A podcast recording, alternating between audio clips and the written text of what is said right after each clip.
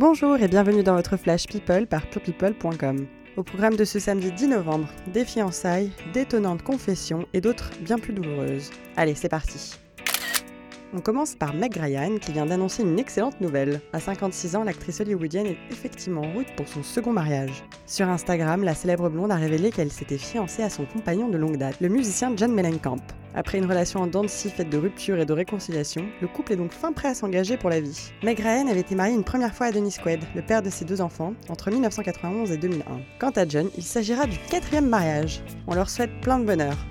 On poursuit avec Amanda Lear qui évoque son manque d'enfants. Invitée sur le divan de Marc-Olivier Fogiel, la star de 78 ans s'est confiée sur sa vie très solitaire. Vous savez, je ne suis pas très famille de toute façon. Maintenant, je n'ai plus de parents, je n'ai plus personne. Quand arrivent les fêtes de Noël, on aimerait avoir des gamins, des cousins, tout ça. Je n'en ai pas.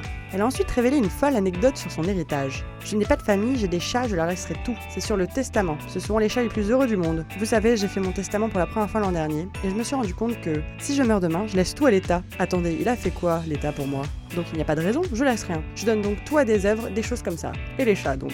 Nous voilà prévenus. On finit avec les douloureuses confidences de Karine Viard. Dans les colonnes de Gala, l'actrice a révélé qu'elle avait été victime d'abus sexuels survenus en dehors de sa carrière d'actrice. Avec tristesse, elle a également admis qu'elle avait laissé faire ses bourreaux. Je suis tombée sur des prédateurs sexuels qui ont anesthésié mes sensations et j'ai préféré passer à la casserole plutôt que de me rebeller parce que ça me paraissait plus simple et d'admettre qu'elle croit savoir pourquoi elle avait préféré subir en silence. J'étais une oie blanche, j'avais une sorte de candeur. Je ne me suis jamais vue comme quelqu'un capable de susciter le désir. Une fille qui préfère s'offrir plutôt que de dire non, parce que ça lui semble plus simple, c'est aussi le résultat d'un déficit d'éducation. Bien évidemment, il en va également pour le prédateur sexuel, quelqu'un qui n'a pas été éduqué par sa mère, selon Karine Viard. Des confidences courageuses pour celle qui est aujourd'hui mère de deux jeunes femmes de 18 et 20 ans, avec lesquelles elle s'assure qu'aucun sujet n'est tabou. Et voilà, c'est fini pour aujourd'hui. Rendez-vous demain avec un nouveau Flash People.